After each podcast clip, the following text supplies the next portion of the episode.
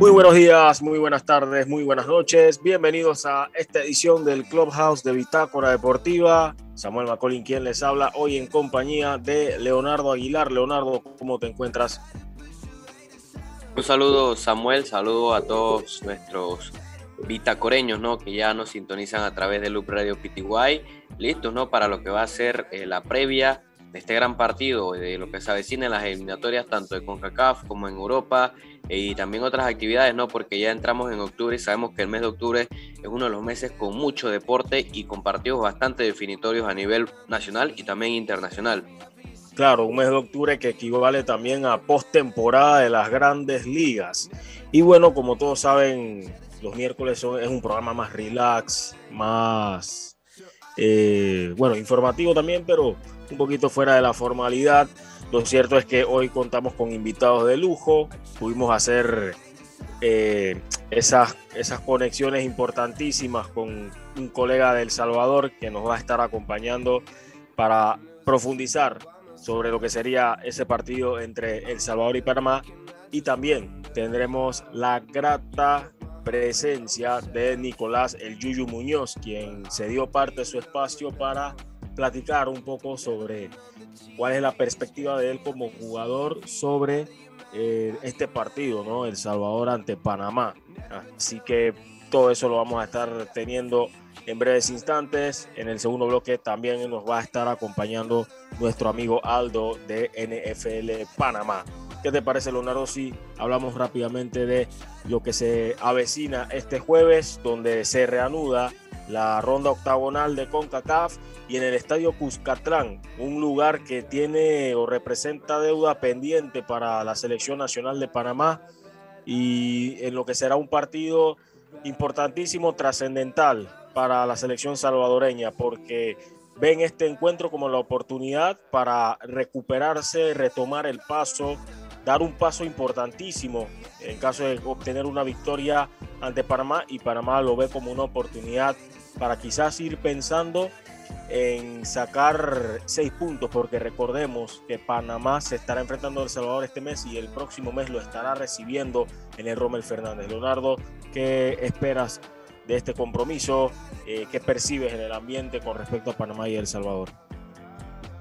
Sí, eh, obviamente hablar de eliminatorias eh, y tener un rival como Salvador, obviamente muchas veces te trae esa parte negativa de del historial que hemos tenido con, El Salvador en la historia reciente. Eh, sin embargo, es una gran oportunidad, ¿no? Tú lo señalas y algo de lo que se ha hablado bastante en la semana. Eh, se habla mucho, ¿no? Quizás por una parte sobre eh, cómo llegan ambos equipos. en un Panamá que, pese a que llega con bajas de peso, ¿no? Ya lo hemos hablado sobre Andrade, sobre Carrasquilla, pero sigue teniendo bastante, un equipo bastante completo y me parece que incluso con las incorporaciones nuevas que, no estuvieron en, septiembre, pero que están ahora, eh, también sale muy bien reforzado, ¿no? a diferencia del Salvador que eh, sigue probando jugadores, un nuevo proceso con muchos jugadores que incluso eh, podrían debutar también el día de, de mañana. Pero claro, eh, se habla del Cuscatlán, se habla de lo que pesa ese estadio, se habla de lo que pesa el público, de lo que pesa la cancha, ¿no? Eh, todo lo que rodea lo que es eh, jugar un partido eliminatorio en el estadio Cuscatlán, y ya lo hemos visto por lo menos en, lo que fue la visita a Estados Unidos y la visita a Honduras. es un estadio bastante complicado de vencer. Sin embargo, la afición por lo menos la afición está con esa mentalidad positiva, ¿no? De que lo visto en el campo por parte de la selección de Panamá cree que le puede bastar como para por lo menos eh, salir quizás ganando, ¿no? O por lo menos robando algún tipo de punto, pero como tú lo señalas, quizás luego de esa derrota, digo, de ese, empate ante México, eh, siempre hay que buscar una victoria de visita, ¿no? Porque no se puede dejar puntos en casa. Y si dejas puntos en casa, obviamente vas a tener que ir a algún estadio a traerte los tres puntos. Claro que sí, Panamá no puede darse el lujo de eso. Lo cierto es que ya de por sí este estadio es para buscar tres puntos que se nos han quedado pendientes, ¿no? Como estabas acotando hace unos instantes. Así es como yo lo veo, aparte de que la historia me demanda a mí como panameño ver este partido como una oportunidad para saldar esa deuda pendiente de lo que sucedió en el 2008 indistintamente de qué haya sido que haya llevado a que Panamá tenga ese capítulo negativo en su historia, los jugadores de esta generación deben entender de que esta oportunidad es inmejorable, es inmejorable porque significa dar un paso importantísimo en esta ronda que no va a ser nada sencilla, no es nada sencilla por más de que hayamos empezado bien. Y coincido con lo que se dice en el ambiente de que quizás esta sea la ventana de partidos más complicada en el calendario de Panamá eh, con miras a lo que es el Mundial de Qatar 2022 o la posibilidad de clasificarse a dicha Copa del Mundo. Te pregunto rápidamente, Leonardo, ¿qué es lo que más te preocupa de Panamá para este partido en específico?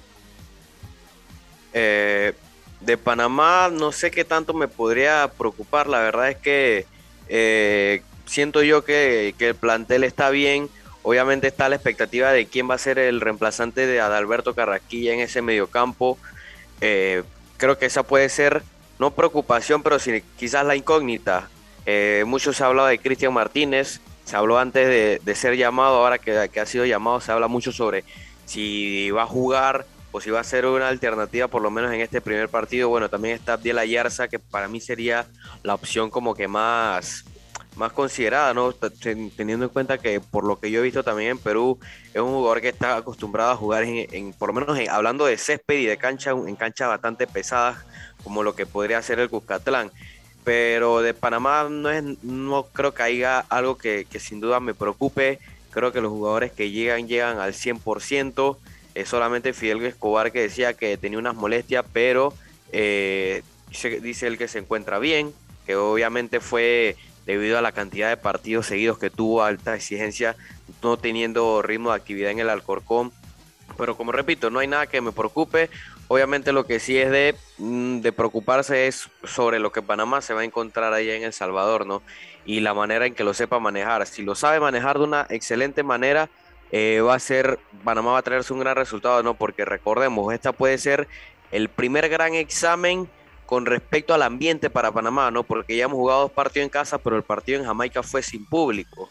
Y tampoco es la misma exigencia que tuvo partidos similares, por lo menos de visitantes, jugando allá en, en República Dominicana con un estadio vacío. Entonces, creo que eh, a nivel eh, de selección para Tomás Christensen, esta puede ser como que la primera gran prueba a nivel ambiente, un ambiente hostil, por decirlo así, porque en la Copa ahora creo que tampoco vivió algo así.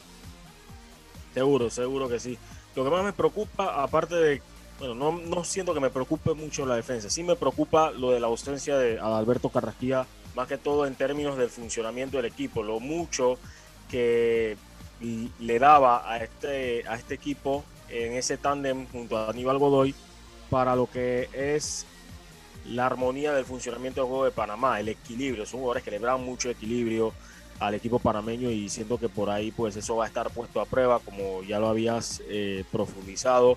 Aparte de que recordemos que hay jugadores salvadoreños que conocen muy bien a Aníbal Godoy, uno de ellos es Darwin Seren, con quien había sido compañero de equipo en el San José Earthquakes. Eh, son esos detalles, son esos detalles que la verdad eh, van a llamar mucho la atención para dicho compromiso.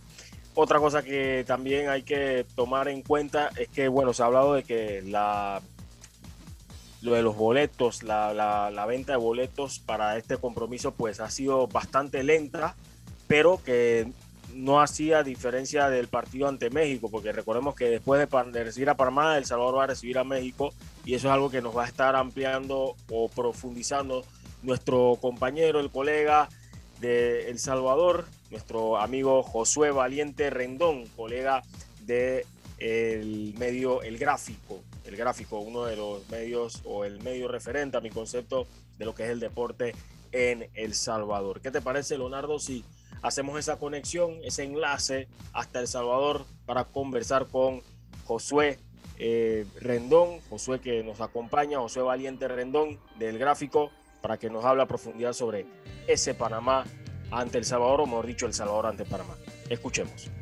Bien, oyentes del Clubhouse de Bitácora Deportiva, en esta ocasión vamos a hacer conexión hasta El Salvador, porque en esta oportunidad contamos con la presencia de Josué Valiente, periodista del diario muy reconocido como lo es El Gráfico, un diario que la verdad se ha convertido en el principal referente a nivel deportivo en El Salvador. Josué, buenos días, bienvenido al Clubhouse de Bitácora Deportiva. La verdad, un gusto contar contigo. ¿Cómo te encuentras? ¿Qué tal? Un gusto, un gusto de verdad estar con usted. Pues nada, ya calentando, que definitivamente como muy, muy esperado por toda la afición salvadoreña.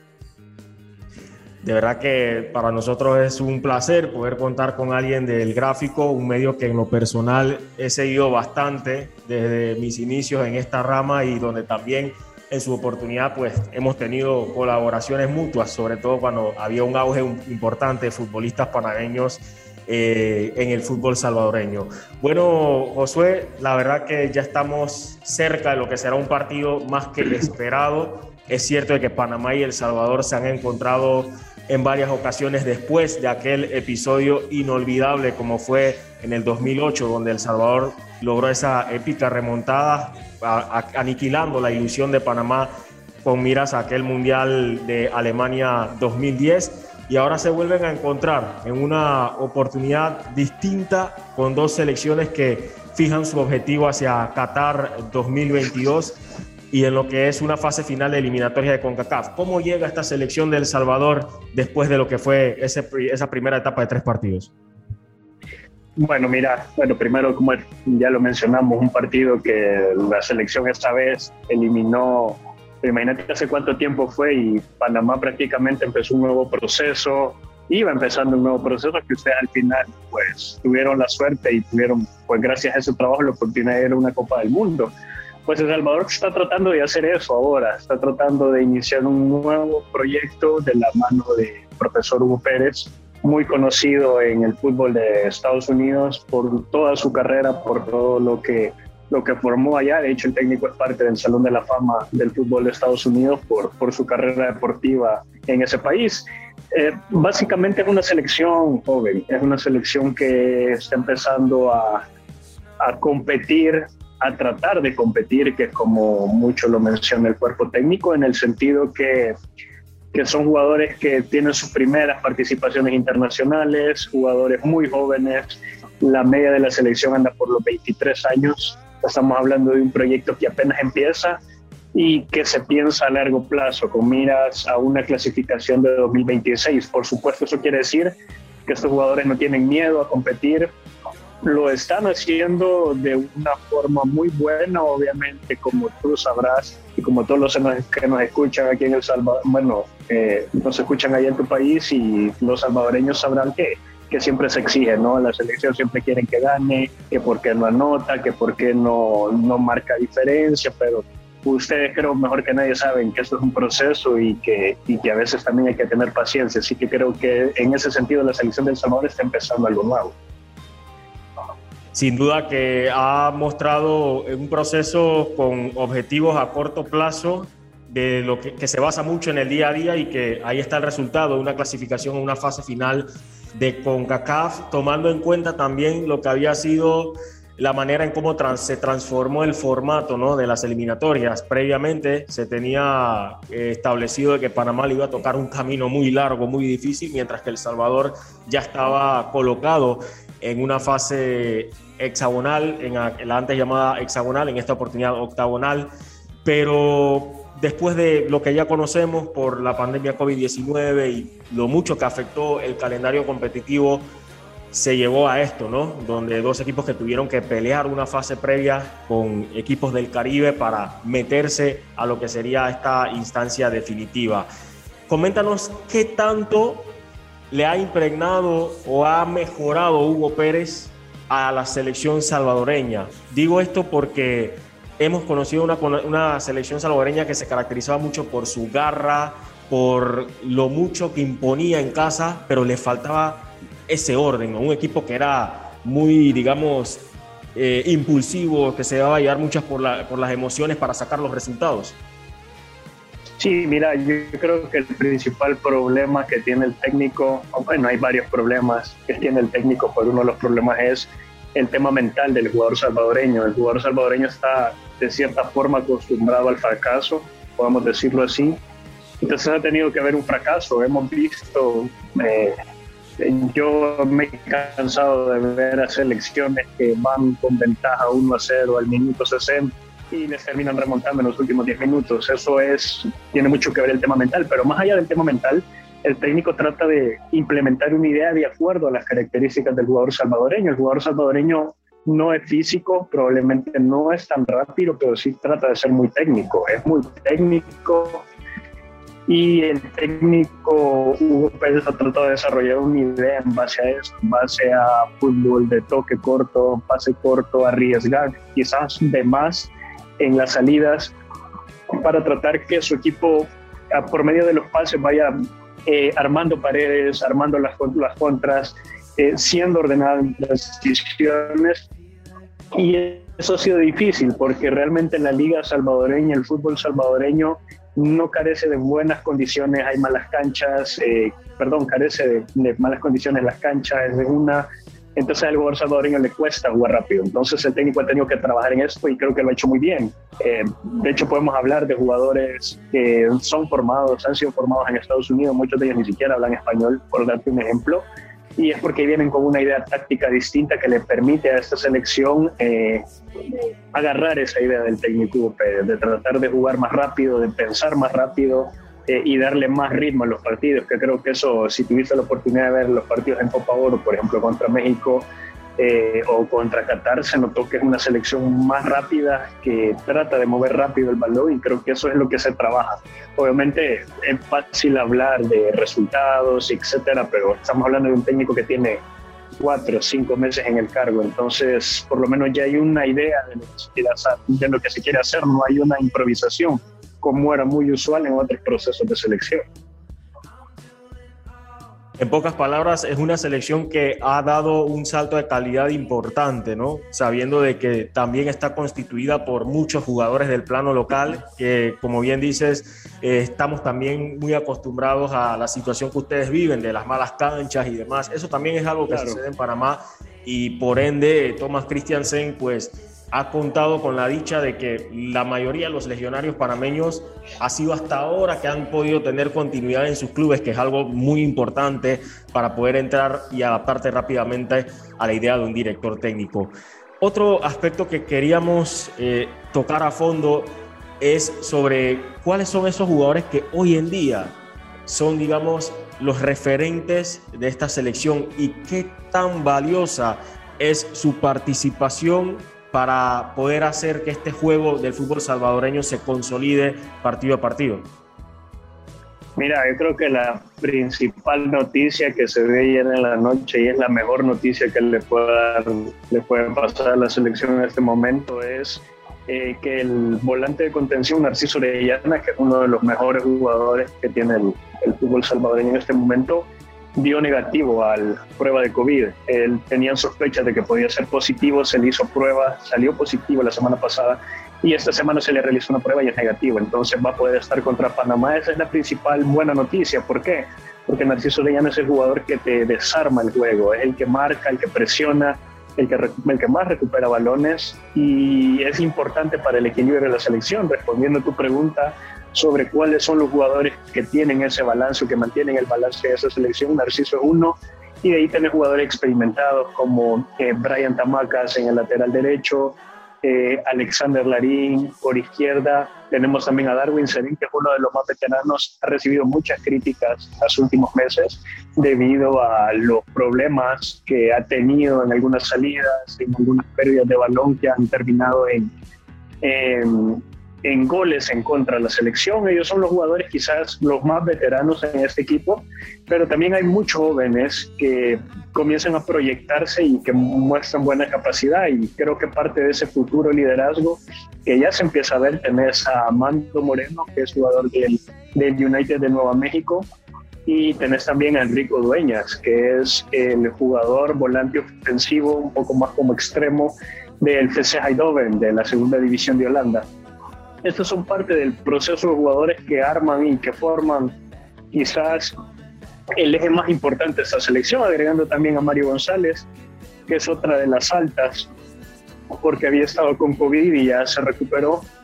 Y quizás la mala noticia para El Salvador es la ausencia de Eric Zabaleta, el defensor del Toronto FC. Eh, nos mm, entendemos que sufrió una contusión cerebral en su partido en, en la MLS, entonces no va a poder estar con Panamá, eso está casi confirmado que no va a estar con Panamá y esperamos todavía si va a poder llegar al, al, partido contra Costa Rica y contra México, que son los que le siguen a este partido. Así que creo, creo que esos son los ejes centrales de esta selección. Un poco respondiendo tu pregunta, aunque como te digo, es un proceso que va empezando y que lleva pues muy poco tiempo en el trabajo.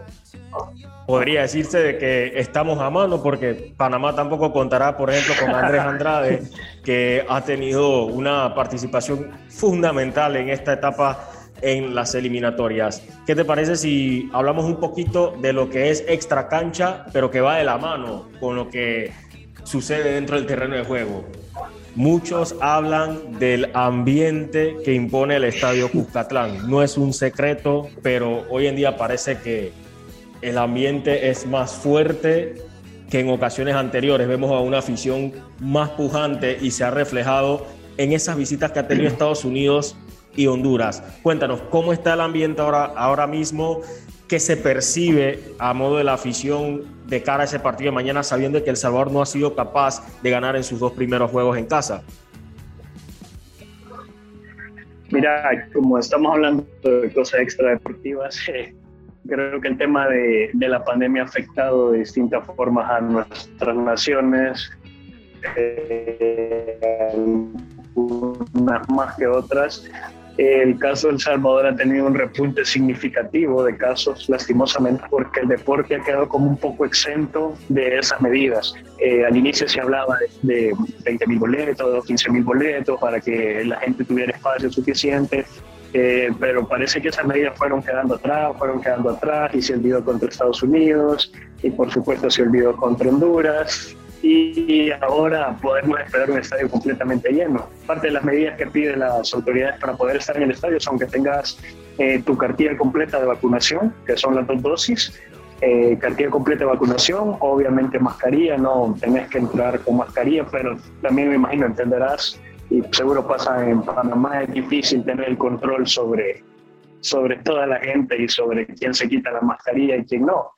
Así que apartando todo ese tema, se espera un estadio lleno, eh, probablemente menos eh, para el partido con Panamá que como va a estar contra México, que ya no hay boletos disponibles. Contra Panamá todavía hay una cantidad limitada de boletos disponibles, obviamente, y sin eh, desmeritar a Panamá, obviamente se espera más gente para el partido contra México, pero tú sabes que es una caldera, prácticamente parte de eso tiene que ver con que eh, la cancha está muy cerca de los aficionados, entonces esa presión se siente.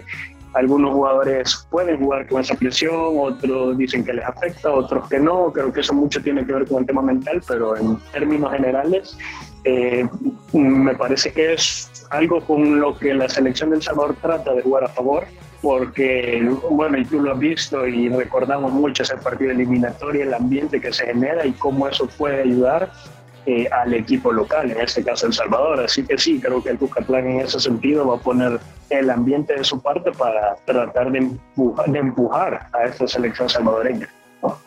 En lo personal, Josué, ¿qué esperas tú de esta selección de Panamá y cuál es la media de puntos que tiene proyectado o que deseas tú o crees que va a obtener, vaya a obtener El Salvador como para pensar de que todavía se puede pensar en algo más, en seguir compitiendo y seguir siendo un rival a temer en la búsqueda de estos cupos?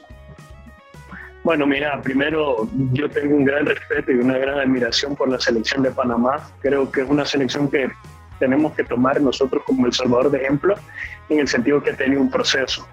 Ha tenido un proceso que llevó tiempo, que llevó sufrimiento, que llevó eliminaciones para, para ustedes, pero que al final dio sus frutos. Eh, ese trabajo de sus frutos y creo que por eso ahora Panamá tiene una selección muy competitiva que busca eh, un cupo en la siguiente clasificación. Ahora en cuanto a El Salvador, creo que el partido contra Panamá será fundamental porque lo ideal o lo que espera este cuerpo técnico es al menos sacar cinco puntos de estos tres partidos, de tal forma que te permita seguir aspirando a estar en la clasificación mundialista, a pesar que el cuerpo técnico destaca mucho el tema de de que lo que quieren es competir, de lo que quieren ser una selección competitiva. Obviamente todos queremos que la selección de El Salvador vaya al mundial.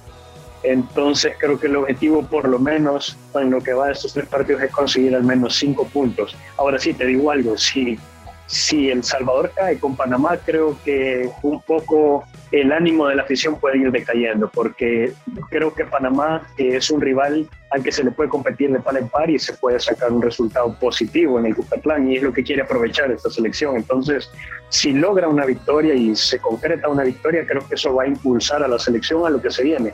De lo contrario, una derrota del Salvador sí creo que podría botar un poco las ilusiones de la afición no sé tanto del cuerpo técnico, pero sí creo que esa es la aspiración en, esta, en estos partidos que se vienen. Importantísimo.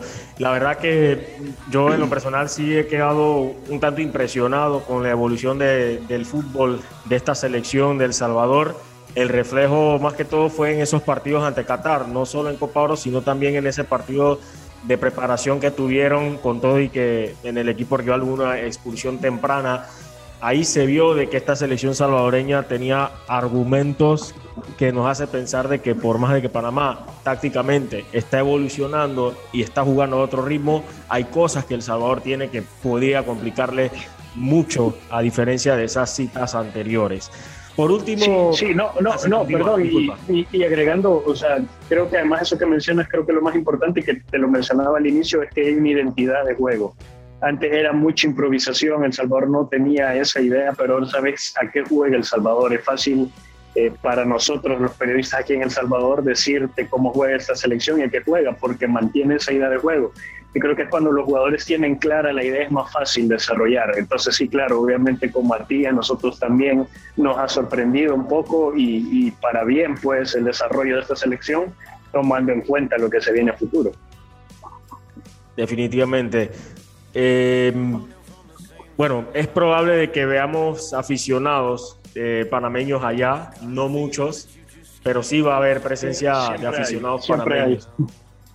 Sí, claro, siempre hay. Seguramente van, de hecho hay eh, ciertas indicaciones para aficionados panameños. A ver, el aficionado salvadoreño, no sé, no he tenido la oportunidad de estar en Panamá, ojalá estemos en Panamá el próximo mes, pero eh, no sé cómo, pero el aficionado salvadoreño a veces es muy intenso, muy fanático. Entonces, no todo el aficionado es así, la mayoría de aficionados obviamente es muy respetuoso, pero tú sabes que siempre hay uno u otro que arruina un poco la fiesta, así que siempre se les pide a la afición, a la afición visitante obviamente tener las medidas, tratar de, por ejemplo, se les pide cuando terminan, obviamente igual me imagino que en Panamá, que salga antes la afición visitante. Esto no quiere decir que si me están escuchando y son panameños aquí en El Salvador, eh, no pueden ir al estadio. Por supuesto que hay formas de ir, eh, no va a haber ningún problema. Eh, como insisto, como en todos lados siempre, ojalá y no, pues siempre hay un aficionado que se sale un poco, se lo toma muy personal, pero sí se espera que aunque sea un grupo pequeño de aficionados panameños, seguro que va a haber en el estadio. Definitivamente que sí. Estamos muy, muy claros ¿no? de lo que nos podemos encontrar allá, porque claro, hay un historial y demás, pero de igual forma, como seres humanos entendemos de que no todos, a, no, a, todos no los podemos poner en, el mismo, en la misma categoría, ¿no? o en, mismo, en el mismo estilo de comportamiento. Es fútbol, no solamente pasa en nuestra región, pasa también en los países más futbolizados donde eh, hay sus grupos y también hay aficionados que simplemente van a tratar de disfrutar del espectáculo. Josué, de verdad que ha sido muy provechoso el haber contado contigo, pero no quiero cerrar sin antes saber tu opinión respecto a un parameño que ha hecho grandes cosas en el fútbol salvadoreño, nada más y nada menos que Nicolás El Yuyu Muñoz, quien está prácticamente en su última temporada de su carrera. Uf, hablar de Nicolás Muñoz en el fútbol salvadoreño creo que hablar de hablar de un jugador que dejó, ha dejado huella en el balompié nacional. Es un jugador que ha tenido, ha sido muy respetado, ha mostrado una gran calidad y yo creo que más allá de eso, el tiempo que ha estado presente, porque no solo fue campeón con un equipo, fue campeón con varios equipos en el fútbol nacional. Entonces creo que eso te permite, además, es el máximo goleador en primera división, que eso además eh, aumenta su, su amplio currículum al fútbol salvadoreño, El Salvador, el Águila, llega al final de su carrera, creo que en un momento en que él ha decidido que es la mejor oportunidad para hacerlo, pero ha sido un ejemplo, creo que ha sido un ejemplo, un excelente profesional, eh, se ha cuidado, eh, un ejemplo además para sus compañeros y en ese sentido creo que, que deja huella además el fútbol panameño y, que por ahí eh, no, es el, no es el único, porque también está Chen en Faz, que es otro jugador que también ha sido muy importante en, el Club Deportivo FAS y que, y además salió campeón el torneo pasado, un equipo que estoy hablando que tenía 11 años sin ganar un título. Así que sí, definitivamente los panameños, en el caso de Nicolás Muñoz, también dejando huella en el fútbol salvadoreño y eso es importante. Además ha estado en la selección. Si tú recordarás también selección, creo que eso habla de un jugador que ha dejado pues, una huella importante en el balompié salvadoreño. Sí, claro, precisamente en uno de sus últimos partidos con la selección le había anotado a la selección salvadoreña vistiendo la camiseta nacional. Bueno, Josué, de verdad que un gusto haber contado contigo, de que nos hayas aceptado esta invitación. Sabemos que estas semanas son de arduo trabajo, muy complejas, eh, pocos días o poco, poco tiempo para descansar porque es mucho lo que hay que eh, ir agrupando para poder hacer nuestra labor, pero de salida, de verdad que muchas gracias por haber compartido este espacio con nosotros. No, un gusto, un gusto estar con ustedes. De repente por allá nos encontramos y, a ver si podemos probar esa delicia que dicen que hay en Panamá, en esa eh, exquisitez de comida y todo lo que... ¿Cómo no? Por supuesto. Así que, y última, última, que es una pregunta para ti. ¿Tú qué marcador ves? ¿Cómo ves el partido? Wow, sin duda que es complicado, es complicado porque como te lo había dicho, siento que El Salvador se está jugando mucho en este partido específicamente ante Panamá. Y lo, lo valioso para Panamá sería por lo menos obtener el punto eh, pero creo, creo de que Panamá puede llevarse los tres puntos. Lo digo con mucho respeto hacia el equipo salvadoreño. Lo digo más que todo por el, porque el equipo siento que juega menos presionado cuando sale de Panamá que cuando está en casa. Cuando está en casa, Panamá se le hace difícil ganar. Es otro aspecto mental que debemos eh, quitarnos encima, pero hay un factor motivacional enorme y creo que esta generación quiere, como quien dice, saldar deudas con la historia en, aquel, en lo que había sido ese duro, esa dura, esa dura vivencia en el 2008. Sí, claro, definitivamente. Por mi parte, igual te digo, creo que El Salvador puede, eh, puede sacar un resultado importante. El problema del Salvador es que todavía no marca en esta eliminatoria, entonces el gol es como que esa tarea pendiente, pero si el equipo responde, puede que, que saque los tres puntos, que como te digo, son importantes si quiere seguir en sus aspiraciones a, a, aspirar pues a la siguiente ronda y a estar en la Copa del Mundo, que además sería algo histórico para El Salvador. De verdad que sí. Bueno, Josué, muchas gracias y nos vemos pronto, si Dios quiere. Ojalá, primero Dios, gracias, un gusto eh, acompañarnos y cualquier cosa ya sabes, estamos a la orden y como siempre para hablar, pues para esto que tanto nos gusta a todos y que nos apasiona el fútbol y el deporte. Así que un saludo desde El Salvador hasta allá y mucha suerte. Bueno, ojalá que la suerte sea para El Salvador, pero para ustedes también. Está bien, por lo menos en los segundos partidos, en el segundo y el tercer partido, ¿no? que no nos enfrentamos. Perfecto. Un y saludos. Saludos. Esas fueron las palabras de nuestro amigo Josué Valiente Rendón, quien compartió con nosotros, nos dio parte de su tiempo para ser, eh, tener participación acá en el Clubhouse y ampliarnos un poco en contexto sobre lo que se espera para ese compromiso. Eh, de gran utilidad todo lo que nos, nos mencionó, nos explicó, nos habló sobre el proceso que está liderando Hugo Pérez con la selección salvadoreña. Vamos a, una, a un importante mensaje con los amigos del Metro de Panamá y continuamos hablando de este encuentro del Salvador ante Panamá, ya que tenemos a un invitado muy esperado que va a escucharse en este programa.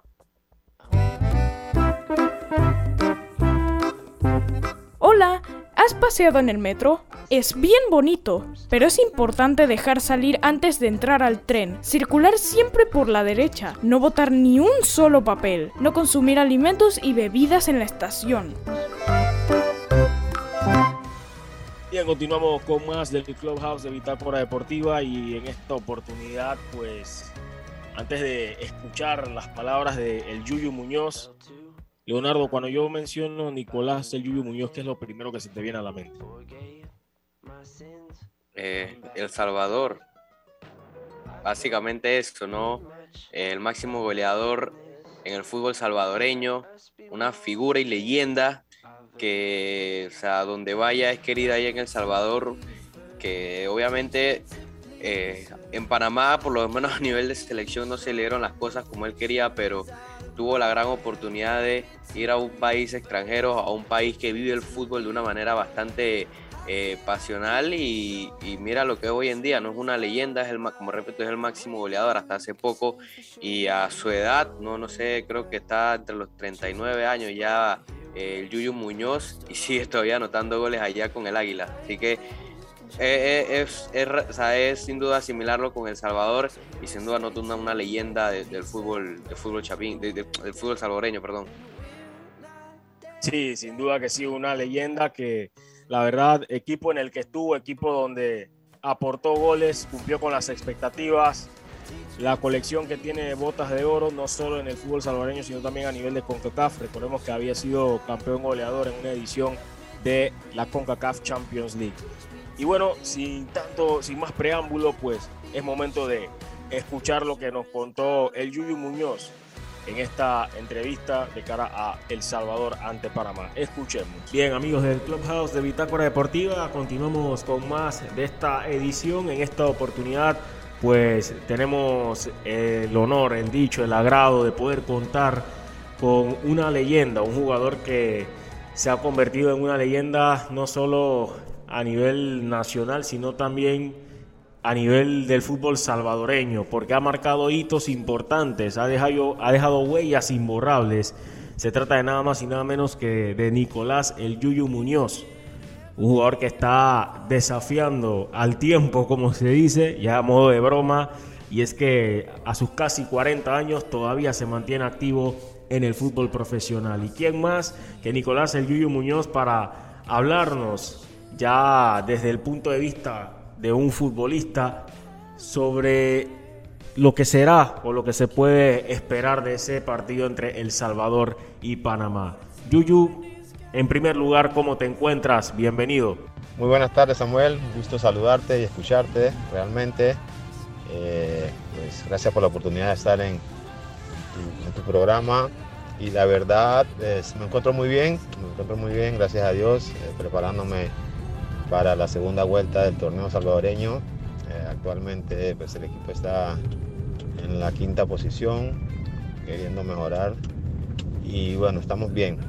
Eh, también esperando, un poco ansioso, esperando el partido del día jueves El Salvador-Panamá, acá en El Salvador, que sabemos que, que va a ser un partido donde se van a definir muchas cosas y esperando y confiando en Dios de que los muchachos pues puedan tener una buena noche y llevarse los tres puntos para Panamá. Los duelos entre El Salvador y Panamá son un partido aparte para ti. ¿Qué sensación te da cuando estas dos selecciones se enfrentan? Sí, definitivamente. Cuando se enfrentan Panamá, El Salvador en cualquier categoría, eh, siempre hay muchos sentimientos cruzados. Eh, el Salvador ha sido mi segunda patria, me ha dado prácticamente todo lo que, lo que tengo como futbolista, me ha dado mi familia yo estoy muy agradecido con el, pueblo salvadoreño por esa situación. Y también obviamente, ¿no?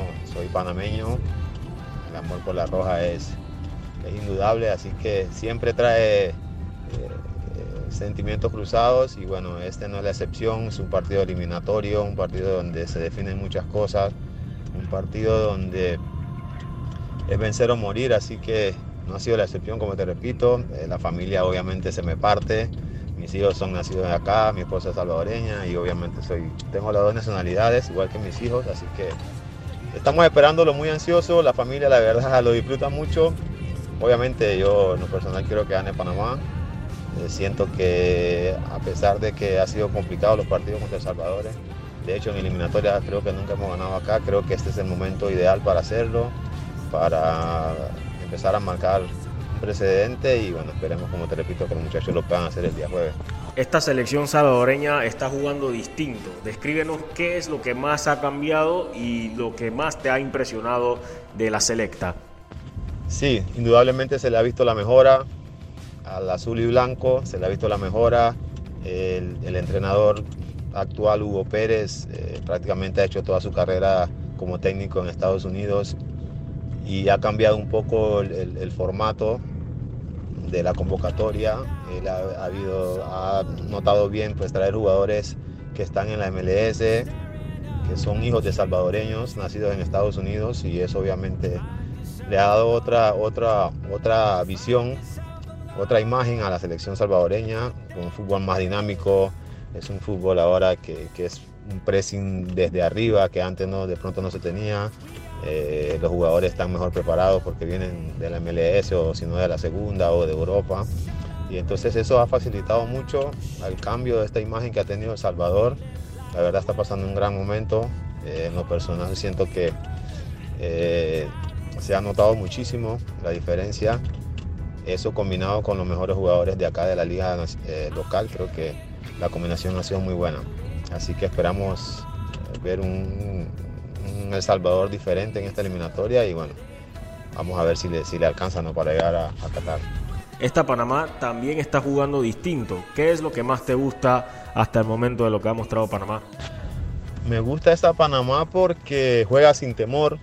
Es una selección que actualmente va al ataque constantemente. Una selección más dinámica que la que teníamos anteriormente también. Y eso me gusta, obviamente. Como delantero siempre me gusta que los equipos ataquen, que tengan los delanteros opción a gol. Y antes era bien complicado que un jugador, un delantero tuviera dos o tres situaciones. Ahora se está viendo. El volante de afuera se suelta, el, volante interno también llega a gol y eso es muy importante, la verdad. Por eso que hemos mejorado muchísimo. Creo que el profe Cristian se la tiene clara en esa y me gusta. Se la compro realmente Esperamos que el día jueves pues Panamá pueda tener un gran desenvolvimiento dentro de la cancha, que pueda anotar los goles para al final pues llevarse la victoria ¿no? acá de Cuscatlán. Háblanos sobre el Cuscatlán, una cancha que come piernas, como dicen por ahí. bueno, lo del Cusca son mitos, solamente estando ahí te das cuenta que, que de pronto se hace en realidad. Es una cancha complicada, el terreno de juego, la, infraestructura también es un poco difícil de, describírtela. Se siente como si estuvieras en una olla de presión. Cuando llegas al camerino tienes que bajar 78 escalones, luego subir 12 y ahí te vas a encontrar el terreno de juego. Eso lo hace bien complicado realmente. Aparte de eso, es una cancha que no tiene pista sintética de atletismo, lo que quiere decir que la gente está bien, bien cerca de, de ti, se te escucha cualquier cosa que te griten y acá, como, como vos sabés, el aficionado va de verdad al estadio, va a apoyar, va a gritar, va, a darle 100% por, por su equipo. Así que esperamos un ambiente muy hostil. Yo se lo digo, va a ser un ambiente muy hostil el día jueves. Ojalá que los muchachos eh, pues no le afecte eso y puedan eh, desarrollar el fútbol tranquilamente y, hacerlo de la mejor manera creo que es obvio de que esta Panamá juega motivada pensando en lo sucedido en el 2008. ¿Sientes que esto le pueda dar un impulso adicional? Me parece que sí, debería hacerlo, porque ya muchos vieron lo que nos pasó.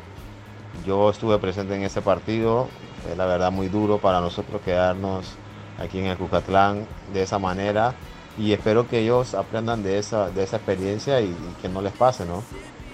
Son otras elecciones, obviamente. Eh, creo que Panamá ha mejorado muchísimo, al igual que Salvador, así que va a ser un partido bien complicado, pero El Salvador tiene unas bajas muy sensibles y yo siento que ahí Panamá tiene una gran oportunidad de llevarse los tres puntos. Aunque no fueron muchas, tuviste la oportunidad de vestir la camiseta de Panamá y también la anotaste a El Salvador. Háblanos sobre lo que fue ese momento y si crees que a tu carrera de repente le hizo falta disfrutar un poco más de tiempo vistiendo la camiseta de la Selección Nacional de Panamá? Sí, la verdad que siempre he dicho eso. Eh, me voy a retirar y por ahí de pronto esa sea la finita que me queda en el fútbol, de que de pronto no tuve tantas oportunidades en la selección, a pesar de que creo que fueron 22 o 23 partidos que tuve. Eh, siento eso, que pude dar más en la selección, lastimosamente no me dieron la oportunidad, pero bueno, son cosas que tenía que vivir y, ya está. Eh, la verdad fue una situación bien, bien difícil para mí porque anotar a El Salvador eh, no, iba a ser fácil, más aquí en el Jucatlán, ante la gente que todos los fines de semana te apoya. Ese día eran, eran mis rivales, como se dice en las gradas, ver a mis compañeros también en la selección, que eran mis rivales, cuando todos los días los enfrento en los entrenamientos y compartimos todos los días juntos. Creo que eh, es bien, bien complicada la situación, pero bueno, gracias a Dios pude anotarle un gol. Ese día lo ganamos, 3 a 1 me parece, y bueno, fue un partido, eh, a pesar de que lo ganamos, bien complicado, ¿no? Como, como normalmente son los partidos Panamá-El Salvador, más que todo acá en el Superplan. Yuyu, del plantel actual eh, de Panamá, ¿con cuál jugador o con cuáles jugadores, digamos, que has mantenido comunicación? Y de igual manera del plantel salvadoreño, ¿con cuáles más eh, te comunicas o mantienes, digamos, alguna relación estrecha de amistad?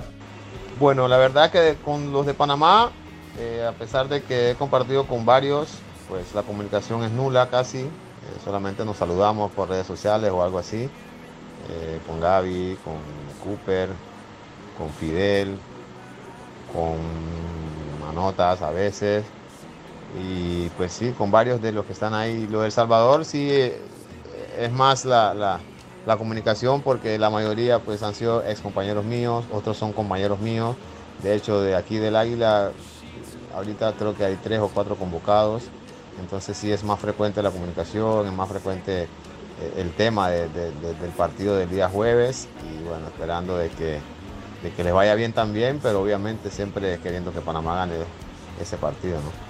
Lo que todo mundo quiere saber, Yuyu, es si este de verdad será tu último año en el fútbol profesional, pero digamos, ¿crees que por ahí puede darse la posibilidad de que se dé algún año más, ya sea en el fútbol salvadoreño o si de repente se presenta la posibilidad de retirarte en la LPF, si sería algo que lo considerarías?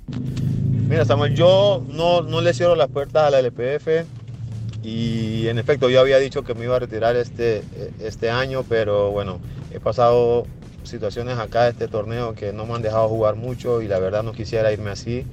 Creo que voy a, jugar el próximo año si Dios me lo permite. No tengo ninguna lesión.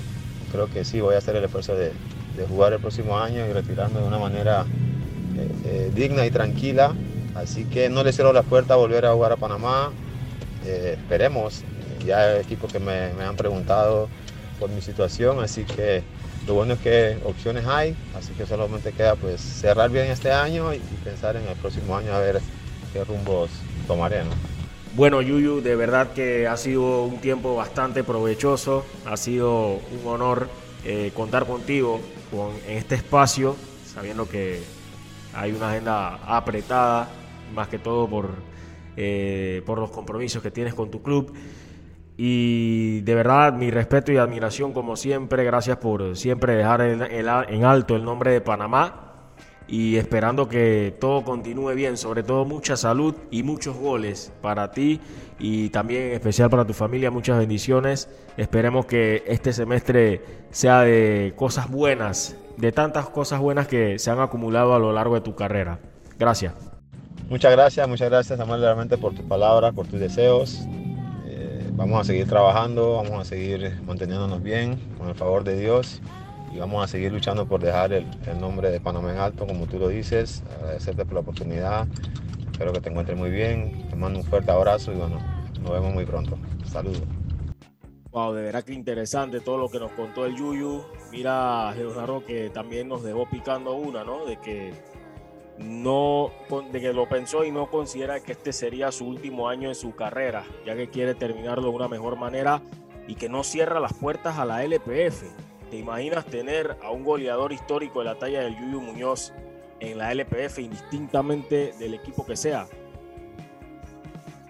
Sin duda, sin duda. Eh, creo que el fútbol hoy en día, o el fútbol actual moderno, nos ha demostrado de que hay que borrarse, no sé si tabú, pero como que ese, o sea, eso de, que hay cierta edad para jugar al fútbol. Oímos, ya, o sea, vemos la clase de jugadores de élite que hoy en día, bueno, no solo juegan al fútbol, pero también otros deportes, o sea, de que la edad ya no es un factor para seguir haciendo lo que más te gusta, siempre y cuando te mantengas en condiciones óptimas. Y por lo que han visto, Nicolás Muñoz, a su edad, eh, no pareciera que tiene la edad que tiene. Se mantiene en una gran condición física y por lo menos lo hemos visto en nuestra liga de que jugadores como el Pistolero Garcés, como el César, como César Medina y Luis Tejada, a la edad que tienen todavía siguen siendo, eh, vaya, ¿no? Jugadores que, que aportan para bien a sus equipos, que aportan para bien a la liga y te imaginas tener al máximo goleador salvadoreño en la LPF, ¿no? Otro, otro plus bastante importante. Eh, entonces sí, yo la verdad que yo encantado, ¿no? Me encantaría ver un partido o ir a un estadio aquí en Panamá y, ver a, Nicolás Muñoz, ¿no? Y también parte de la entrevista, ¿no? Obviamente ese corazón dividido creo que, que, que, va a tener el día del partido, ¿no? Siendo el panameño toda su carrera en El Salvador, ¿no? Pero también a nivel personal que, su esposa es salvadoreña, sus hijos son nacidos en El Salvador, pero panameños no por él. Entonces, el corazón dividido, pero claro, no él dijo que, que le va a Panamá, así que no, no, no, hay, por, no hay otra. Claro, claro, por lo menos está bien claro en cuáles son sus colores a nivel de prioridad de quién debería ser el, el ganador a su concepto, ¿no? Pero bastante, bastante provechoso, bastante útil lo que nos contó el Yuyu Muñoz. Yo la verdad me quedo, Leonardo, con el énfasis que se hizo, ¿no? De saber lo que la historia ha dejado impregnado en el 2008. Ver eso como una motivación, una motivación para poder, en cierta forma, diluir lo que va a ser lo intimidante del ambiente. Aparte de eso, las exigencias que va a representar jugar en un escenario como el Cuscatlán, que ya nos lo contó el Yuyu Muñoz, eh, no solo el ambiente, el hecho de que wow, toca subir o bajar 78 escalones para llegar al camerino y demás, es, tremendo, es, lo que hace especial este partido, esta, esta localidad, este escenario y donde hay, que decirlo, hasta el momento El Salvador no ha recibido goles ni ha anotado goles en los partidos que ha jugado en el Cuscatlán y buscan apelar a esa fortaleza, ese fortín ante la selección nacional de Panamá. Bueno, vamos a hacer otra pausa importantísima con nuestros amigos del Metro de Panamá y continuamos con más del Clubhouse de Bitácora Deportiva. Ya se está preparando nuestro amigo, colega Aldo de NFL Panamá para hablar algo de la Week 4, la semana 4 en la NFL. Volvemos. Amo a mi abuelita y a mi abuelito por eso cuando viajo en el metro siempre uso mi mascarilla y mi pantalla facial, porque cuidándome yo, los estoy cuidando a ellos. ¿Tú también quieres mucho a tus abuelitos? Bien, ya estamos en la recta final del programa de hoy. Momento de hablar de la NFL. También vamos a tener un espacio para hablar del béisbol de las grandes ligas, porque ya, ya se definió el primer eh, clasificado del comodín, de los comodines, ya se jugó el comodín de la Liga Americana. Hay muchos que están contentos y hay muchísimos otros que, bueno, no están de humor, como se dice. Pero es momento de hablar de la NFL y está con nosotros Aldo de NFL para más. Buenas noches, Aldo, ¿cómo te encuentras? ¿Qué tal, Samuel?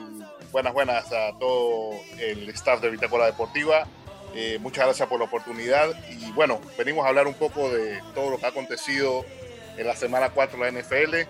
Como tú dices, Samuel, resultados a uno le gustan, a unos sí, a otros no. Eh, por otro lado, saludos también a Leonardo que nos acompaña. Y pues sorpresas, sorpresas por un lado y cosas no tan esperadas por otro.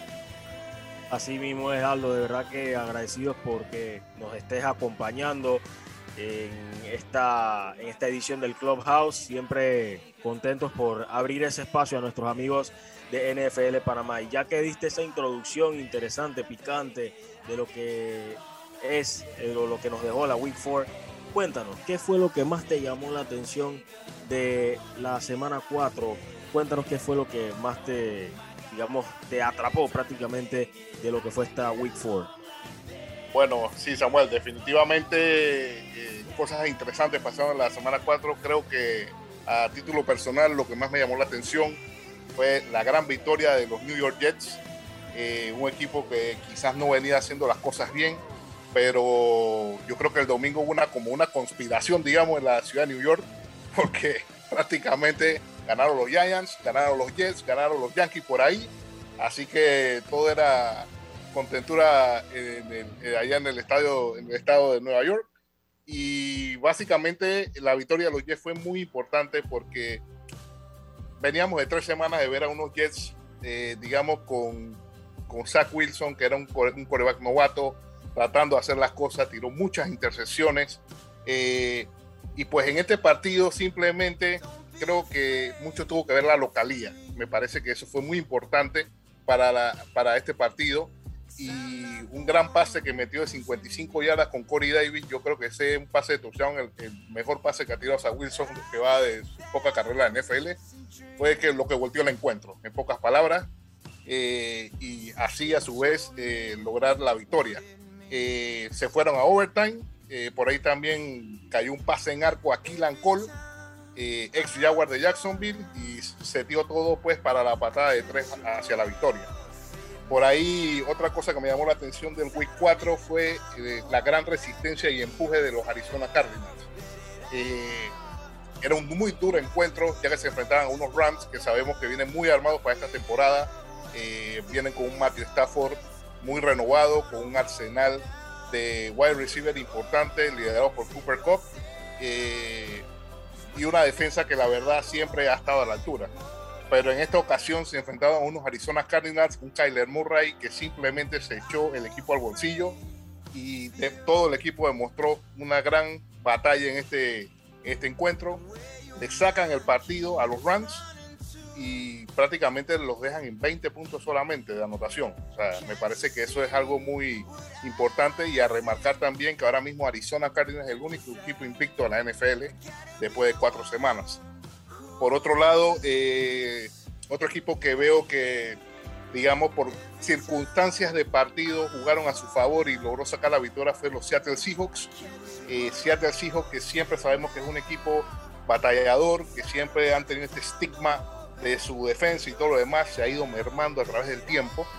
Eh, pero creo que en este partido todo iba muy igualado en la mitad y pues la lesión de Jimmy Garoppolo cambia todo el partido. Obviamente Trey Lance eh, entra novato, entra a tratar de hacer el encuentro y eso fue un, se volteó la tortilla como decía el buen panameño y Seattle saca la victoria eh, importante ante un rival importante. Y por último, eh, resaltar la victoria también de los Green Bay Packers, que tenían un gran encuentro con los llamados ahora la realeza de la NFL, los Pittsburgh Steelers. Por ahí está rondando un audio que se ha vuelto bastante conocido ya y jocoso. Eh, correcto, correcto. La realeza de los Steelers. Y bueno, me, gustó mucho este encuentro porque Green Bay pues ha venido de menos a más. Hubo, muchas críticas, todo lo que pasó pretemporada. Eh, como dicen por ahí los audios, eh, las novelas mexicanas estas que estaban pasando de pretemporada pero bueno, parece que todo se está reconduciendo para, para los fanáticos de los Packers y supieron manejar el encuentro y sacaron una victoria 27 a 17 sobre los Steelers. Y como datito de este partido, Green Bay no le ganaba a los Steelers desde el año 1995. O sea que Pittsburgh Steelers tenía cinco victorias en fila versus Green Bay. Wow. Tremendo dato ese, ¿no? Sí, la verdad que una cosa bastante eh, llamativa, llamativa ver esto y, saber esto porque son dos franquicias que siempre, por lo general, quizás no juegan todos los años, pero son franquicias que tienen muchos fanáticos y, fue un partido interesante, fue un partido bastante interesante, pero bueno, al final eh, los Green Bay supieron resolver el encuentro. Y esto fue pues lo que me llamó bastante la semana pasada. Ahora, rápidamente, antes de entrar en el otro punto, ¿sientes que ya las cosas están como que, digamos, eh, ya limaron asperezas en Green Bay a nivel de Aaron Rodgers y staff técnico y directiva? Diría que, que, la química del equipo ha mejorado. Eh, se ve un equipo un poquito más compacto, un poquito más en, en sitio, que no se veía las primeras semanas. Eh, se ve un poquito aportaciones de Aaron Jones en lo que es la parte de la corrida, diferentes, eh, se ve un Aaron incluso un poco más, eh, digamos, acertado en lo que es sus pases a los, a los recibidores. Y bueno, prácticamente están, están como cogiendo nuevamente la senda del triunfo en la franquicia. Y el relajito ese que tenía Rogers y Tomlin bueno, eso es mucha suspicacia, se habla mucho, se habla muchos temas ahí. Eh, ya por ahí vi algo, por ahí Roger vestido de Steeler y, con esto se acrecenta más los temas de la realeza. Eh, pero bueno, ya creo que esa, esa novelita la veremos al final de la temporada y veremos qué sucede con Aaron Rodgers al final del camino. Creo que él le tocará terminar su temporada, me imagino que hacer lo mejor que pueda hacer y, simplemente después veremos qué, acontece y sucede. Bueno, interesante los puntos tratados por Aldo sobre los que más le llamó la atención en esta Week 4. Ahora vamos con el segundo punto. Las tres defensivas que más te han impresionado en este arranque de temporada. Bueno, mira, eh, hablar de defensivas, pues es hablar un poco de, de, digamos, mucha gente se enfoca en lo que es la parte de los puntos que permiten hacia, un, hacia el rival. Eh, y en ese aspecto, pues definitivamente en este momento, por digamos desde el punto de vista numérico, eh, la mejor defensa hasta el momento viene siendo la de Buffalo Bills. También hay que tomar en consideración de que se han enfrentado a rivales quizás no tan exigentes como Miami, como Houston, y lo dejaron ambos en cero. Si llevas cuatro encuentros en cuatro semanas y dejaste a dos en cero, definitivamente eh, algo estás haciendo bien. esto te dice que en, en cuatro semanas has permitido 44 puntos, es una media de 11 puntos por encuentro. Eh, y bueno, esto habría que ver si esta defensa a través de lo que va subiendo la loma, que ya viene rivales más fuertes, pues se va consolidando y demuestra que realmente es la mejor defensa de la NFL. Por otro lado, también otra defensa que veo bastante acoplada, mucho tiene que ver también ese estigma de jugar en ese estadio, es eh, los Denver Broncos, han permitido 49 puntos en cuatro semanas de que llevamos de competición. Eh, se enfrentaron a los Jacks, se enfrentaron a los Giants, quizás también algunos rivales no tan exigentes, pero han demostrado pues que dentro de su defensa, dentro de lo que ellos plantean como, como no permitir tantos puntos, pues han sido bastante, digamos, hasta el momento acertados. Y la otra defensa, pues que yo diría que también está haciendo las cosas bastante bien y, quizás no se ve de esa forma, pero serían los, los Carolina Panthers en este aspecto. 66 puntos, eso te da una media de 16.5 puntos por encuentro. Se han enfrentado a los Jets, a los Saints y a los Texans. Quizás los Jets y los Texans de igual forma. Equipos que quizás eh, el schedule les ha tocado bastante suave de principio y vamos a ir viendo cómo se va comportando en el camino. 14 eh, puntos los Jets, 7 puntos los Saints y 9 puntos los Texans. O sea, si te das cuenta, casi no le han anotado ni siquiera dos touchdowns, por decirlo de una forma. Entonces, eh, eso te llama la atención. Ahí, a modo de mención honorífica, también tengo a los New Orleans Saints y los Arizona Cardinals, que me llamó mucho la atención esa última victoria sobre los Rams, 20 puntos solamente. Por ahí también dejaron a los Titans en 13 puntos solamente, unos Titans que a modo personal yo, si me hubieras preguntado cuando inició la temporada, yo te digo, de esa división Titans va a ser el líder. Eh, hoy en día es el líder, pero no de la forma de la que pensé, porque hoy en día tienen un récord de 2 y 2, tienen unos Houston que sabemos que tienen un Alec Mills, un novato que está con este tema de Dishon Watson que están dando, que no puede su problema. y también tienen a a los Colts que vienen con Carson Wentz que sabemos que tiene muchas temporadas encima, ah, tiene lesiones en sus tobillos y anda ahí medio navegando y unos Jaguars que están totalmente fuera del radar con un incluso director haciendo cosas que no debe, pero bueno, eh, al final del camino pues Titan sigue siendo líder de la división, quizás no de la mejor forma porque no han demostrado esa defensa que han tenido otros años y un Tannehill ahí un poco dubitativo, eh, lo que han podido sacar de victoria ha sido en gran parte por Derrick Henry, que es el gran corredor que los mantiene eh, en sitio. Y en ese aspecto, pues termino el comentario diciendo que las tres defensas que hasta el momento a mi concepto son catalogadas como las mejores serían Buffalo, Denver, Carolina y eh, a modo de como adicional New Orleans y Arizona. Ok, ok, interesante ese, ese eh, desglose que da sobre las defensivas que hasta el momento han, se, han puesto, se han visto como muy imponentes en estas primeras cuatro semanas. Ahora, como tercer punto, y es uno de, que llama mucho la atención porque sabemos de que antes de iniciar la temporada se habló mucho sobre algunas ausencias de muchísima consideración que se tendrían en, varias, en varios equipos. En esa misma línea, mencionanos cuáles han sido tu top 5 de esos jugadores que ahora han asumido el rol de esas bajas de jugadores que eh, estaban llamados a ser titular o son titulares en estas franquicias.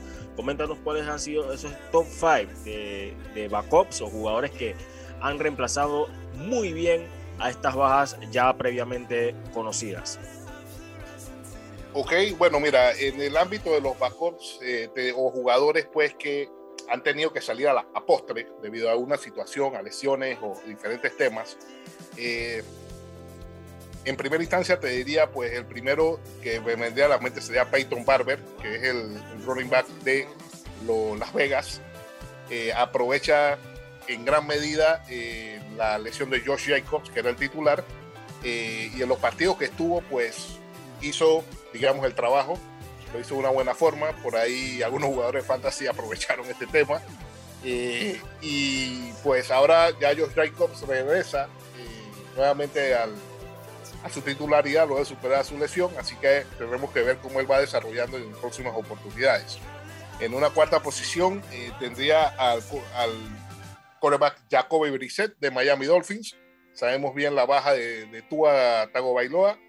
Eh, en los dos juegos que él ha, participado, pues uno lo pierde en overtime de manera bastante dramática, por decirlo de una forma. Eh, y en el otro tira dos pases de touchdown contra los Colts tirando un promedio de 200 yardas en, todos los encuentros. Entonces, quizás este fin de semana no tuvo la suerte, eh, fue dominado en el, último encuentro, donde ellos se estaban enfrentando precisamente a los Colts. Eh, metió quizás dos touchdowns en el cuarto periodo y los Colts al final ganan el partido 27 a 17. Pero en cierta medida, pues eh, los mantiene, digamos, en línea, en competición.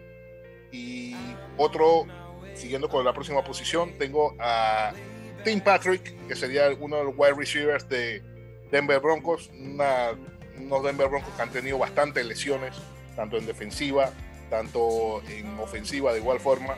Y bueno, este Tim Patrick ha hecho, ha puesto ciertos números bastante importantes. Eh, ha tenido lesiones de Hambler, que también se esperaba que era un wide receiver que iba a puntuar bastante. Eh, y bueno, se esperan más eh, digamos, aportes por parte de Team Patrick en las próximas semanas. Pues, en el segundo puesto tengo a Trey Sermon. Eh, ahora que Garopolo tiene su lesión, pues creo que va a ser un arma que va a tener que utilizar bastante eh, Trey Lance, debido a que tiene que apoyarse bastante en los temas de corrida antes de pasar, de lograr esas yardas importantes por tierra. Creo que Trey Sermon ha hecho las cosas, las oportunidades que le han dado, la ha hecho bastante bien y creo que ahora las próximas semanas también debe esto hacer eh, tener mucho más eh, impacto en lo que es la, la liga y, y, también a nivel de los juegos de San Francisco. Y en la posición número uno, yo creo que indudablemente ha sido el mejor, digamos, backup que hemos tenido esta temporada, luego de esa lesión de Ryan Fitzpatrick, el quarterback que ha quedado en, en, en las riendas de los Washington Football Team, Taylor Heineke, que básicamente ha tenido tremendas actuaciones, eh, ha tenido juegos contra los Chargers, contra los Bills, contra los Falcons, sobre todo. Eh, ha tirado hasta este momento 8 touchdowns y solamente 3 intercepciones. Yo creo que está haciendo las cosas bastante bien este muchacho. Es un jugador bastante ofensivo, no tiene miedo a tirar y en el momento que tiene que meter el brazo lo realiza. incluso este último juego en el cual ellos se enfrentaron a los Falcons, honestamente yo veía a los Falcons ganando y los Falcons tuvieron para, o sea, tuvieron para ganar el encuentro, pero ahí fue donde salió Taylor Haneke a hacer el trabajo, a tirar el resto y al final digamos que ese ímpetu que tuvo él para buscar el partido, sumado a los Falcons, no saber cerrar el partido, produce la victoria de los Washington.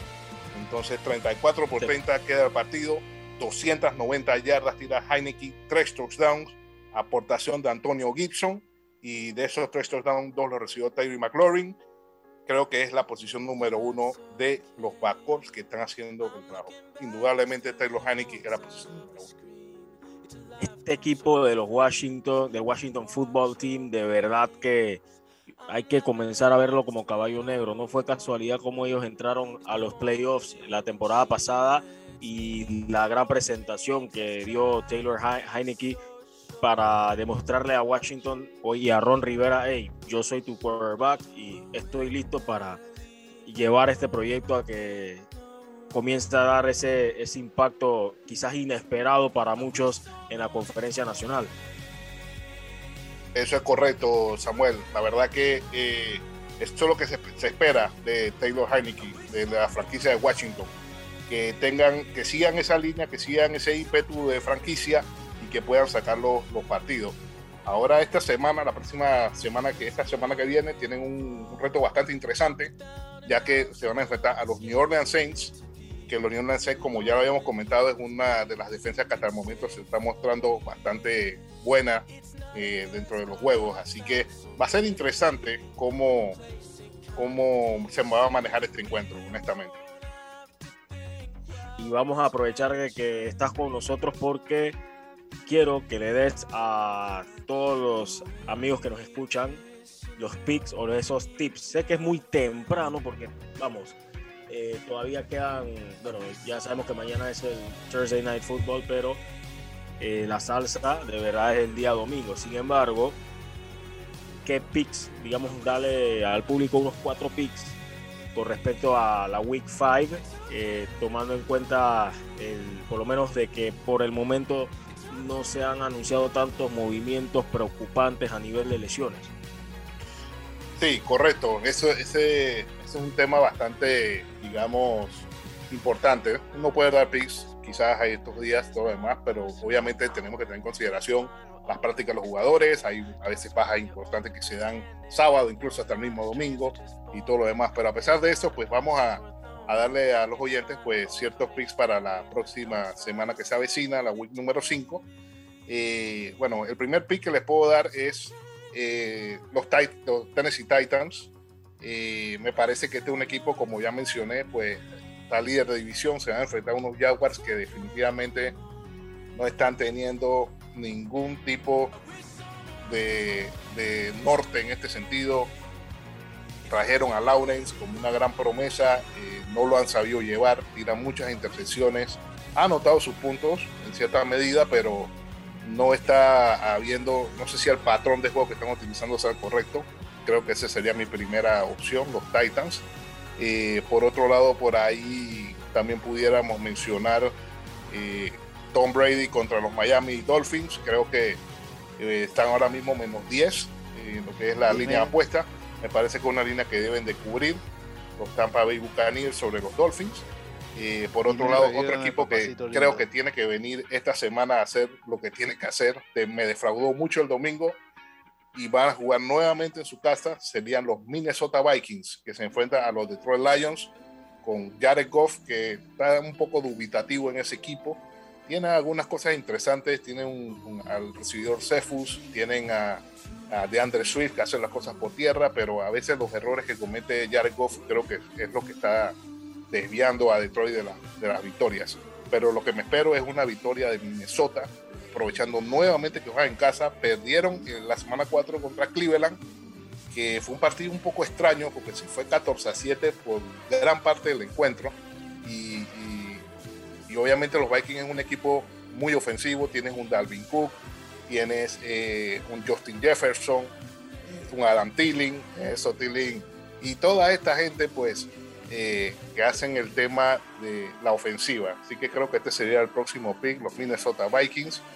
Eh, y para cerrar, pues un partido bastante interesante que vamos a meternos para, para darle salsa al asunto. Es el partido del próximo jueves que va a ser los Rams, los LA Rams que vienen de perder se enfrentan a los Seattle Seahawks. Un partido bastante interesante. Eh, yo creo que en esta ocasión, pues a título personal, me voy ahí con los Rams. Eh, un partido que no va a estar fácil para, para, para digamos, estudiarlo, ya que son equipos muy parejos. Pero creo que como unidad los Rams son un poquito más completos que los Seahawks. Eh, los Seahawks pues tienen obviamente a Carson, a Russell Wilson, a DK Metcalf, a, un Tyler Lockett que apareció por los primeros dos juegos y ahora en las últimas dos semanas no ha hecho mucho. Así que creo que ahí la defensa de los Rams puede ser la diferencia en ese encuentro, un partido bastante parejo.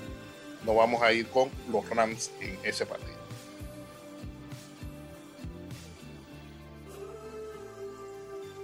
Bueno, ya escucharon, ya saben, interesantísimo el aporte de Aldo con respecto a los picks. Por supuesto, un conocedor de esta área porque es también host de su programa eh, Over Yonder, que también se escucha a través de Loop Radio y también gran colaborador importantísimo en todo el engranaje de NFL Panamá. Recuerden que ustedes pueden seguirlos a través de la cuenta de Twitter arroba NFL Panamá, donde diariamente están poniendo noticias interesantes, sobre todo de cómo, de todo lo que está pasando a nivel de roster, depth chart y también todo lo concerniente a cada uno de los equipos. Así que todos esos fantasy lovers, todas esas personas que también le meten a los picks y las apuestas y demás, pueden estar pendientes a las recomendaciones y a las noticias que están diariamente colocando Aldo y Ash a través de NFL Panamá. No te vayas Aldo porque hay que hablar de las grandes ligas, pasaron los Medias Rojas de Boston, muchos y fans tristes, me incluyo, también Leonardo. Es que, wow, parece mentira. Uno ve cómo terminó la temporada y uno diría, está bien, están ganando, están sacando resultados bravos porque de verdad que no estaba el asunto asegurado y ni amarrado con lo del wild card. Están sonando los batazos, hay ánimo en el dogout. Pero ¿qué va a pasar cuando llegue el momento de la verdad? Como ha sido durante toda esta década se vuelven a quedar los Yankees de Nueva York y los Boston Red Sox dijeron prácticamente ayer, la ronda regular es pasado, esto es postemporada y es otro asunto. Mira, yo creo que, eh, digo, y quizás sea una visión de mi parte, eh, porque cada uno tenemos una visión diferente a veces de las cosas, pero, o sea, este es un partido que definitivamente es un wild card, es un solo encuentro. A mí, a título personal, me vamos a decir, cuando tú pones esto en una balanza, el, el efecto de la localía para mí es muy importante. Eh, quizás en, hace un poco, par de horas, cuando empezaba, antes que empezara el juego, estaba revisando y que el juego en Boston. Yo, Suso, este juego está bien peligroso. Por más que tú me digas, voy a sacar mi mejor carta que Gary Cole, eh, salió Nathan Eovaldi a hacer el trabajo. Eh, y me dirás, bueno, pero mira, hace un par de semanas jugaron en Boston y se barrió la serie pocas palabras, pero no podemos comparar un juego de temporada regular con un juego de a clasificación a playoffs. Me parece aquí que Rexos hizo el trabajo, definitivamente, es evidente. Ganan el partido 6 a 2, atacan temprano a Gary Cole y creo que obviamente sacar a Gary Cole temprano del partido fue una de las claves de su victoria. Por otro lado, por ahí vi una jugada que los Yankees trataban de venir en el encuentro y, ya estaba viendo como cierta, digamos, críticas que le estaban haciendo al coach, ya que mandaron a Aaron George a home y quizás no era lo mejor. Se vio como con Aaron George que no iba para home, pero bueno, el coach lo mandó y, lo sacaron con bastante distancia. Así que digo, yo creo que, que lo que ha pasado, pues es algo que es natural de estos juegos de wildcard. Vuelvo y repito, a mí me suena que la localidad es algo muy importante. Trasladándome de escenario y de deporte, como hablamos hace un rato, los Jets la localía, es lo mismo. O sea, ese tipo de temas a veces son factores que quizás uno no lo ve, quizás uno no lo ve a simple vista, pero son cosas que suceden y quizás si nos trasladamos a otros deportes, también te puedo mencionar el fin de semana que hubo cualquier cantidad de, de equipos no favoritos que ganaron, por ahí hubo, como quien dice, golpes que, como decimos, no favoritos que ganaron en cada uno de las ligas de Europa. O sea, que sonrieron las agencias el fin de semana. Sí, definitivamente. Por ahí te puedo mencionar, eh, perdió el Bayern Múnich, eh, por ahí perdió el West Ham con Brentford, eh, perdió el Barcelona, y por ahí nos vamos, perdió el PSG. O sea, si te das cuenta, y algunos de estos juegos muchos en casa. Entonces ese efecto de la localidad es un efecto muy importante que a veces no, no, no tomamos en consideración. Y pues bien por Boston, yo creo que hizo, hizo lo que tenía que hacer, aprovechó el trabajo, gran actuación de Nathan Eovaldi también, que había tenido como ciertas salidas un poco buenas con Yankees, otras no tanto, pero pues eh, eh, hoy creo que Boston fue el mejor equipo de la noche. Nuevamente defraudó Gerrit Cole, eh, Leonardo, Aldo, wow, lo de Gerrit Cole, tremendo, ¿no? Como se tenía grandes expectativas sobre él, después del COVID ha tenido ciertas dificultades y también a lo largo de la temporada se le vio que ante equipos fuertemente contendientes no la pasaba nada bien Gerrit Cole, eh, Leo. Yo sí soy bien crítico y soy directo ya. No puede ser que tú cobres 300 millones y en el partido más importante de la temporada no puedas sacar ni 9 outs. No puede ser. Del primer episodio ya se le veía en el rostro. O sea, obviamente tú tienes que sacar tu mejor carta y la mejor carta de los Yankees ahorita mismo es Jerry Cole. Es el único lanzador, por decirlo así, élite que tienen. Y ya, al primer episodio viene Boggers y te metes honrón. Ya vas dos, dos abajo, eh, ya estás por, empezando el partido, eh, dos, dos, dos, entradas o dos carreras abajo. Luego viene y te meten otro honrón. Te sacan en el tercer, ni siquiera completaste el tercer episodio, ni siquiera sacaste eh, un out en el tercer episodio. Entonces, obviamente queda nuevamente a deber Jerry Cole en el momento donde más su equipo lo necesitaba. Si bien es cierto, también la ofensiva de los Yankees pues no pudo, eh, como señala eh, nuestro compañero eh, con Giovaldi, que, que tuvo también una destacada actuación, tuvo ocho ponches y también obviamente la, actuación de, Alex Cora en el banquillo de, Boston porque apenas estaba teniendo una, un, una apertura bastante buena, solamente había recibido dos hits y al primer honrón de Stanton y al hit que, que Wallin Figel que tuvo Aaron de una vez lo sacó. Eh, y ya luego vino la jugada que para mí me parece que fue la jugada definitoria del partido, en donde Giancarlo Stanton por segunda vez pega la pelota en el monstruo verde, parecía que se iba, porque en las dos pelotas parecía que, que se iba de honrón. Y bueno, ese, ese mal recorrido de bases, en donde ciertamente yo creo que el 80% de la responsabilidad la tiene el, el coach de tercera base porque se veía en varias repeticiones como eh, Aaron Judge llegando a tercera base, él todavía no le había dado la, la señal de si ir a, a, home, ¿no? Y ya cuando va a ver, eh, obviamente ya o sea, lo agarraron out. De igual manera el lanzamiento también fue espectacular hasta, hasta el home. Y un partido que pudo haber sido 3 a 3 o incluso 3 a 2. Eh, se acaba ese episodio y termina siendo 3 a 1 y luego viene otra vez Boston a la carga y, vuelve a, a irse arriba o vuelve a extender la ventaja porque me parece que, que Holmes y Severino por lo menos mantuvieron a, a, raya Boston durante un par de episodios. Ya luego cuando entró Loaiziga ya el partido prácticamente se terminó perdiendo y ya vino la estocada final sobre, eh, sobre los últimos, sobre el octavo episodio cuando anotaron dos rayas más. Ya en el noveno Stanton por fin pudo conectar ese honrón, pero ya, o ya prácticamente era como decir en el fútbol el gol de la honra fue como el honrón de la honra, ¿no? Maquillar el resultado a 6 a 2, pero otro fracaso enorme por parte de los Yankees. Y veía una estadística en Twitter, Samuel, eh, bastante importante, no, no, solo sobre los Yankees, sino sobre la misma ciudad de, de Nueva York, eh, sobre la sequía de, de, sin títulos, que ya es oficialmente eh, una década entre el área de Nueva York, en donde ni un equipo de NFL, de MLB, de NBA, ni tampoco de hockey ganando campeonatos. Y es la primera vez que algo sí ocurre desde 1905 a 1921. O sea que es una racha bastante negativa para una ciudad tan importante como lo es la ciudad de Nueva York.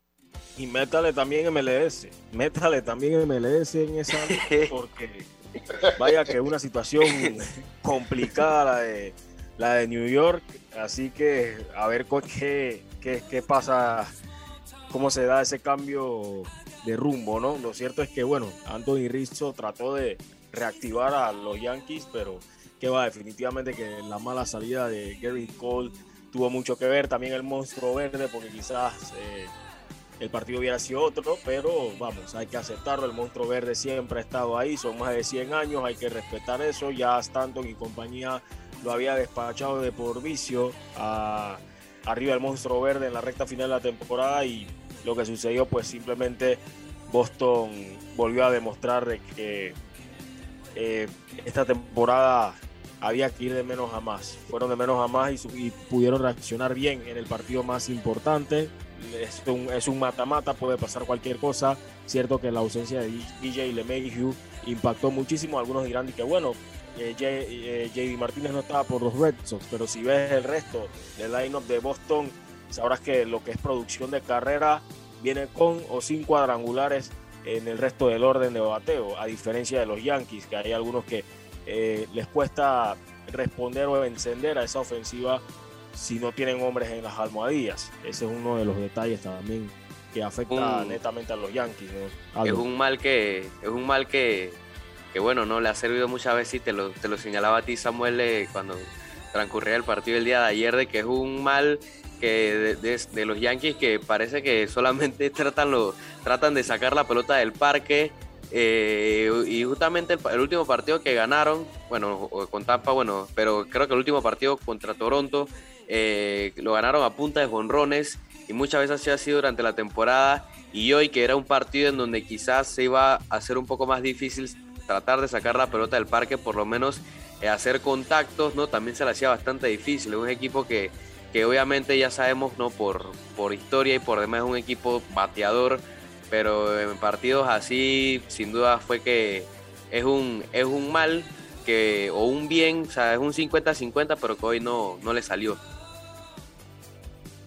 Por ahí, agregando a los comentarios pues, que dicen, eh, nuevamente por tercera postemporada seguida, Boston elimina a los Yankees.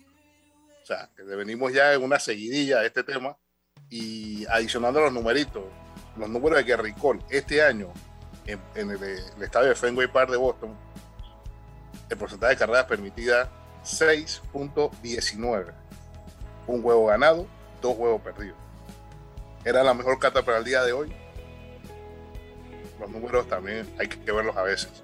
Y eh, Nathan Eovaldi también te venía una marca de 2 y 2 con 3.71. Entonces, eh, quizás pues a título, no sé, eh, si tú evalúas el, el, staff de pichón de los Yankees, pues definitivamente, quizás Henry Cole es, la mejor carta, pero si tú tienes estos números en ese estadio, también habría que, que pensárselo un poco, porque, porque ya ese, eso es un tema que quizás no aplique para todos los juegos, pero es un número bastante interesante que te está diciendo, hey, algo no, no, no cuadra con Gary Cole en ese definitivamente, quizás cayó un poquito del overcoaching ahí o el exceso de confianza hasta cierto modo, porque bueno, también los entrenadores ven este tipo de partidos como el momento de la reivindicación de un atleta de a ese nivel, ¿no? Un atleta de, de ese calibre es donde tiene que reivindicarse en este tipo de momentos. Lo cierto es que ahora Gary Cole creo que le va a caer esa nube que en su momento tuvo Alex Rodríguez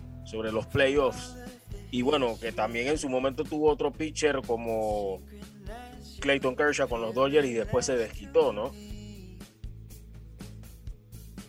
Sí, correcto. Clayton Kershaw también estaba a modo de deuda los playoffs, la verdad. Hasta que finalmente pudo como sacarse ese estigma. Wow, de verdad que sí. Bueno, lo cierto es que para esta noche se juega o se disputa el comodín de la Liga Nacional los Ángeles Dodgers, que no quieren que les suceda lo mismo que en el 2019, van a enfrentarse ante los St. Louis Cardinals del parameño Edmundo Sosa. Por cierto, otro parameño que también no hay que perder de vista es a Jonathan Araúz, que pese a que no vio acción ante los New York Yankees, estuvo en el roster para el partido de ayer en el comodín de la Liga Americana, así que sigue el panameño en pie en estos playoffs. Esperemos también, con el debido respeto a los fans de los Dodgers, no se pongan bravos. Eh, bueno, esperemos que le vaya bien a Edmundo Sosa. Voy a dejarlo en, le vaya bien para que no se moleste y diga que, ah, tú quieres que gane los Cardinals. No, vamos a dejarlo ahí. Que ganen los Cardinals, que ganen los Cardinals. está bien, está bien, vamos a dejarlo ahí. Eh, bueno, ya para terminar, eh, también hay partido de la UEFA Nations League, semifinal, Italia ante España. Así que partido, partidazo también. Ya España culé. Pues. ¿Cómo? España culé. Ajo. Como que no, te gustó mucho eso, ¿no? Y más lo que dijo Luis Enrique. Bueno, y Luis Enrique dice muchas cosas. Dice muchas cosas y hay veces que hay un par de resultados que. Wow. Partido Candela en San, partido Candela en San Siro, que por cierto vi que, que no solo pasa en las mejores casas, ¿no? Como, como vimos el problema de aquí en Panamá para los partidos eliminatorios, también pasa allá en Italia con el tema del código QR, además para entrar al estadio, que dice que tienes que tener en tu celular el código para poder entrar. Entonces es un dilema que ya vemos que no solo pasa aquí, sino pasa en las mejores casas. Claro, hay que adecuarse, hay que adaptarse a las situaciones y ellos más que nadie saben lo que es eso, ¿no? Yo pienso que en el caso de, del continente europeo, voy a dejarlo en un, un pregón panameño, ganas de juego. Yo diría, diría que eso es lo que está pasando allá, porque, vamos, para una cosa sí se actualizan, sí se adaptan rápido y para otras no, vamos. que va. Pero bueno, bueno, muchachos, de verdad que. Ah, bueno, no puedo dejar por fuera LPF esta tarde. Eh, partido pendiente, Club Deportivo Universitario ante Plaza Amador. A ver si Plaza sigue la racha o si Universitario le dice, hey, todavía no es momento de reaccionar. Lo cierto, muchachos, es que ya el tiempo nos ha alcanzado.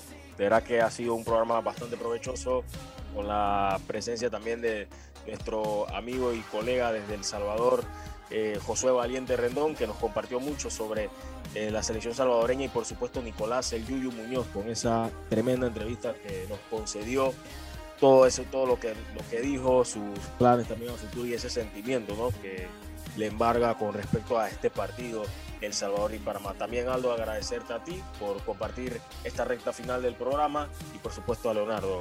Aldo. Sí, muchas gracias Leonardo y Samuel y a, de Bitácora Deportiva por la oportunidad y pues bueno, por aquí estaremos colaborando en lo que nos sea posible con todo lo inherente al tema de la NFL y otros deportes también de igual forma. Gracias. Sí, muchas gracias Aldo ¿no? por, por instruirnos por todo eso de, la, de la NFL. Esperamos tenerlo en más capítulos del show de Bitácora Deportiva, ¿no? Y obviamente extenderle a todos la invitación para que sigan y nos sigan en nuestras redes sociales, para que sigan toda la actividad, porque viene una semana bastante cargada de mucha información. Así es, saludos y estamos escuchándonos próximamente el viernes. Y si no el viernes, pues el día lunes. Saludos.